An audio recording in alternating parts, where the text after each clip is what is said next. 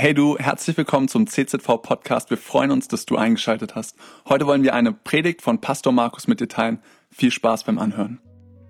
Wohnzimmergottesdienst. Ohne unser Creative Team wäre es nicht möglich. Und ich möchte an der Stelle einmal ein ganz großes Dankeschön an euch Helden vom Creative Team und vom Design Team an dieser Stelle ausrichten. Vielen Dank für euren Einsatz. Ihr seid ein Riesensegen. Jack Verne lief am Strand von Kalifornien entlang. Seine Ehe war am Auseinanderbrechen. Mit seinen Kindern kam er nicht klar. Und er dachte so über sein Leben nach und was er damit machen sollte. Und während er am Strand lief, fand er plötzlich eine Flasche, die von den Wellen herangetrieben worden war. Und in dieser Flasche steckte ein Zettel. Er holte diesen Zettel heraus und auf diesem Zettel war zu lesen, ich, Daisy Alexander, veranlasse hiermit als meinen letzten Willen, dass die Hälfte meines Vermögens die glückliche Person bekommt, die diesen Zettel findet. In der Zwischenzeit verwaltet mein Vermögen mein Rechtsanwalt Larry Coyne. London, 13. Juli 1936. Er steckte den Zettel in seine Tasche und als er später mit seinem Freund darüber sprach, ermutigte dieser ihn, dieser Sache doch nachzugehen. Und das tat Jack Verne und er fand heraus, jawohl, dieser Rechtsanwalt, er lebte. Und auch diese Frau Daisy Alexander gab es wirklich. Und sie steckte diesen Zettel an einem Tag in diese Flasche, warf diese Flasche in die Themse. Und Wissenschaftler haben sich dieser Geschichte ebenfalls angenommen und herausgefunden, die Themse führt in die Barentssee, die Barentssee führt in, das Sibir, in die Sibirische See, die Sibirische See führt in, in, den Pazifik. Und an dieser Stelle entscheidet es sich, wenn die Flasche nicht von einem Hai gefressen worden ist oder von einem Schiff gerammt worden ist, ob diese Flasche an der Küste Japans, Südkoreas landet oder an der Küste Kaliforniens. Jack Verne ererbte 3,5 Millionen Dollar, weil er der Sache nachgegangen ist. Wir als Kirche, wir möchten dich ermutigen, der wichtigsten Sache deines Lebens nachzugehen. Nämlich, was es mit dieser Botschaft von Ostern, was es mit diesem Kreuz von Jesus und diesem leeren Grab auf sich hat und was es für dein Leben bedeutet. Und ich möchte mit dir in Johannes Kapitel 20 hineinschauen. Gott schickt uns keine Flaschenpost, er hat uns die Bibel, das Wort Gottes gegeben. Und in Johannes Kapitel 20 findest du diese Auferstehungsgeschichte, diese Ostergeschichte. Maria Magdalena ist die erste, die feststellt, das Grab ist leer. Und sie rennt zu Petrus und einem anderen Jünger, den Jesus liebte. Theologen gehen davon aus, dass es sich um Johannes selbst hier handelt an diesem Punkt. Und diese beiden Jünger, sie rennen zum Grab. Johannes ist als erster dort und er sieht das Grab und die Leintücher.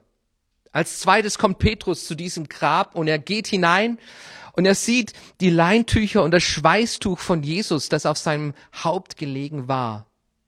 Und Johannes betritt nun ebenfalls das Grab und dann liest du diesen Satz, er sah und glaubte.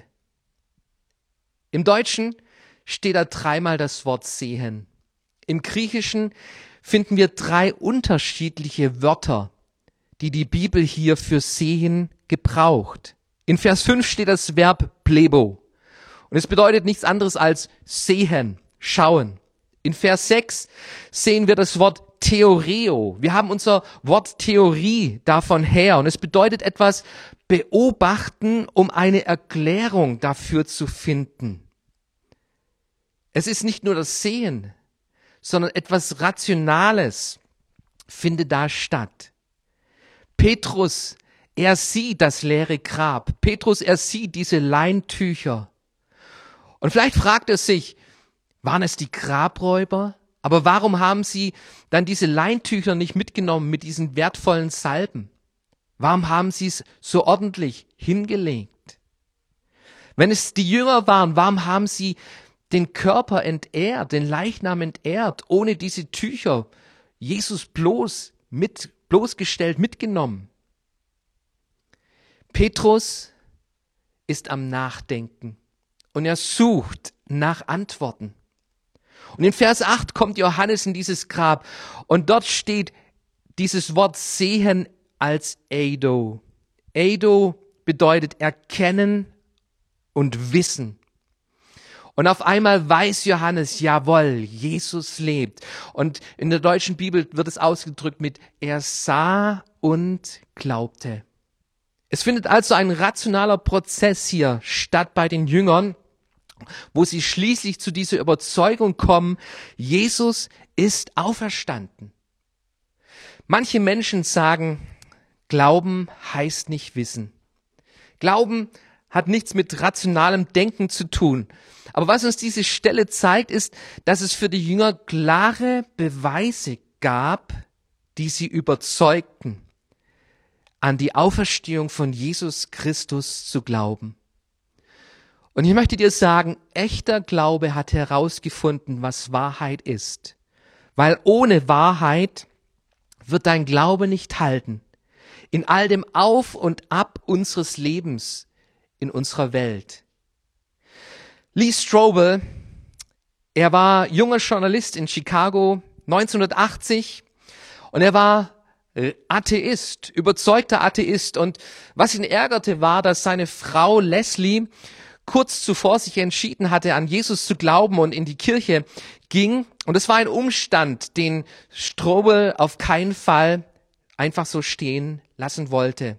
Und so stützte er sich wie besessen in seine Recherchen, um herauszufinden, was es mit dieser Ostergeschichte, mit Jesus, mit der Auferstehung wirklich auf sich hat und zu beweisen, dass es ein Irrglaube ist. Aber je mehr er sich damit beschäftigte, mit Historikern darüber redete, sich mit Archäologie beschäftigte, Ärzte interviewte, war er erstaunt von der Zuverlässigkeit der Bibel. Und schließlich musste er verdutzt feststellen, dass die Auferstehung von Jesus historisch erstaunlich gut belegbar ist. Du findest seine Lebensgeschichte auf Amazon Prime kostenlos als Video. Gerade jetzt kannst du vielleicht mal dir diese ganze Lebensgeschichte anschauen, die letztendlich dazu führt, dass Lee Strobel selber Christ wurde. Ich möchte ein paar Fakten aus diesem Kapitel 20 dir mitgeben. Zum einen, die ersten Zeugen von der Auferstehung von Jesus, das waren Frauen. Und Historiker stimmen darüber ein. Wenn du eine Geschichte erfinden würdest, würdest du sie nicht von Frauen in der damaligen Zeit erzählen lassen. Unter den Juden der damaligen Zeit galt das Zeugnis einer Frau nichts. Rabbiner sagten, es ist besser, dass das Wort des Gesetzes verbrannt wird, als in die Hände einer Frau übergeben wird. Aber Frauen sind die Ersten, die diese Botschaft von dem leeren Grab weitertragen. Warum? Weil sie was Besseres haben als das Gesetz. Ihnen ist bewusst, Jesus Christus, er ist auferstanden von den Toden. Es gibt diese Augenzeugen, von denen die Bibel berichtet, die Jesus gesehen haben.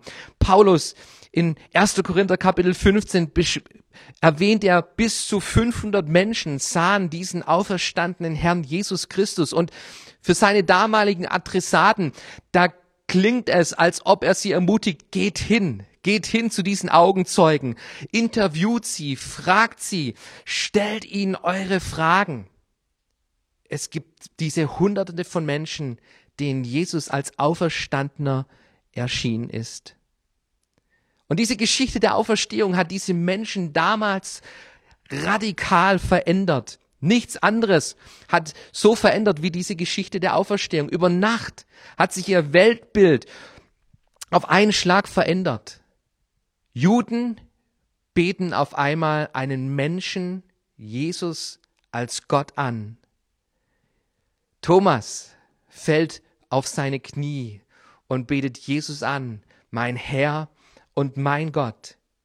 Sie verkündigen eine Auferstehung in der Mitte der Menschheitsgeschichte. Das würden sie nie tun, weil es gegen ihr Weltbild, gegen ihre Theologie der, der damaligen Zeit war, dass so eine Auferstehung stattfinden konnte. Ihr Leben wurde radikal verändert. Für Maria bedeutete es von Trauer zu große Freude, wo sie allen Menschen davon erzählte, Jesus lebt. Für die elf Jünger bedeutet es von Furcht zu Mut und die Bereitschaft für ihren Glauben getötet zu werden. Die Auferstehung von Jesus lässt sich rational, historisch begründen. Aber der Glaube an Jesus bedeutet mehr als das. Religion weiß, was vor 2000 Jahren geschehen ist. Echter Glaube weiß, Jesus hat es für mich getan. Und das geschieht in dieser Geschichte.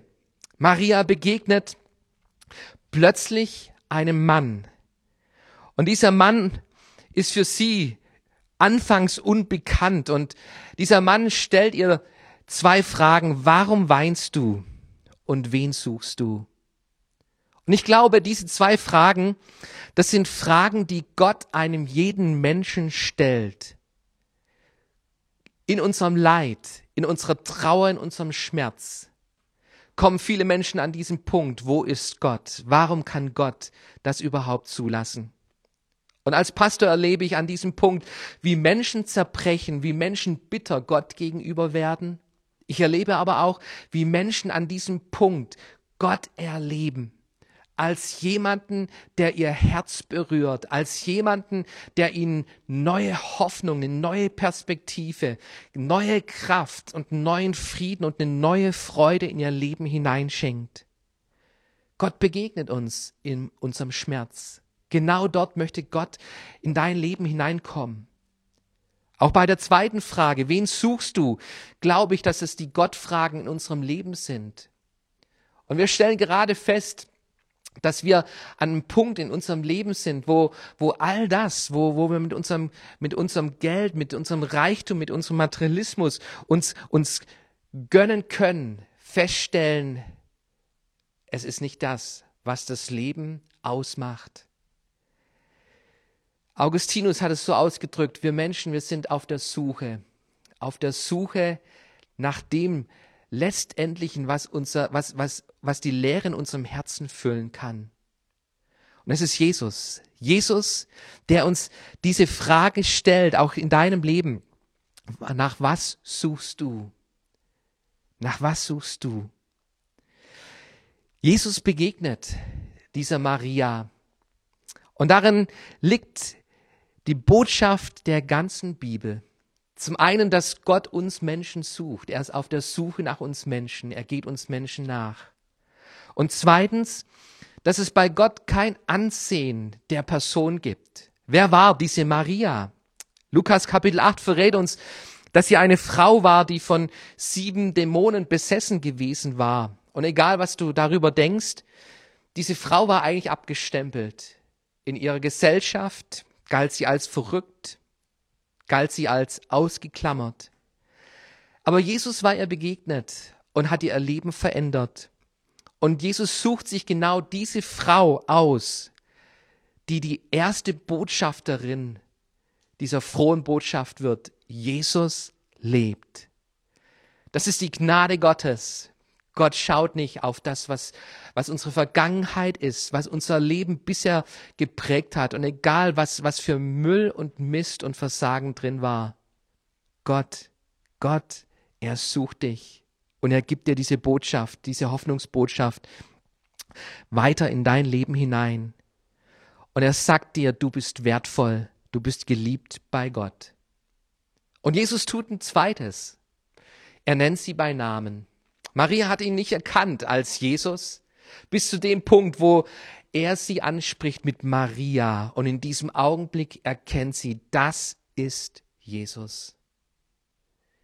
Dein Name ist Teil deiner Identität.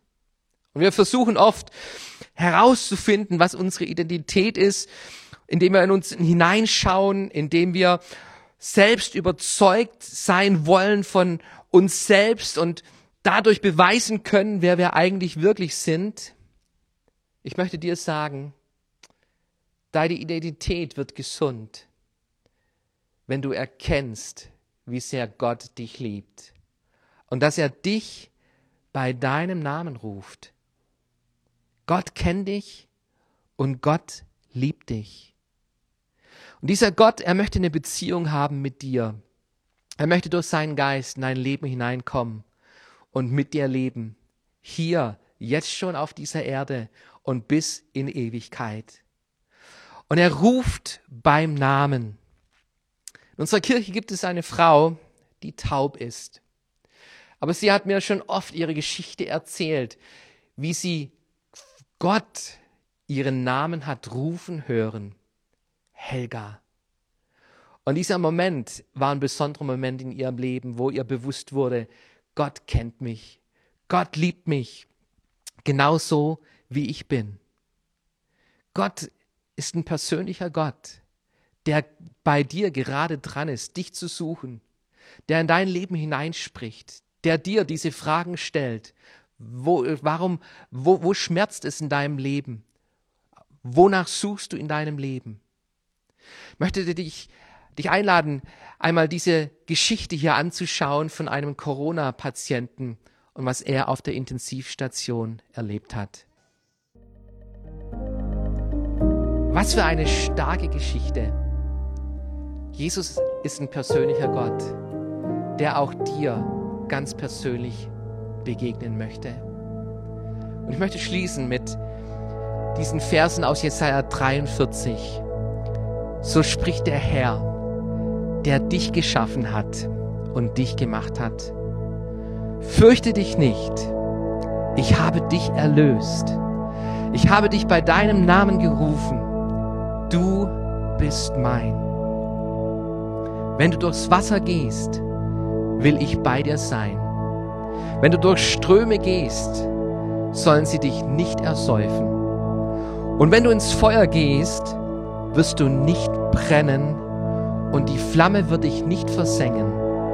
Denn ich bin der Herr, dein Gott, der Heilige Israels, dein Heiland. Wenn du diesen Jesus persönlich erleben willst, dann lade ich dich ein, folgendes Gebet einfach zu deinem Gebet mitzumachen. Herr Jesus, danke, dass du mich kennst und mich liebst. Und du suchst mich. Und du willst mir begegnen.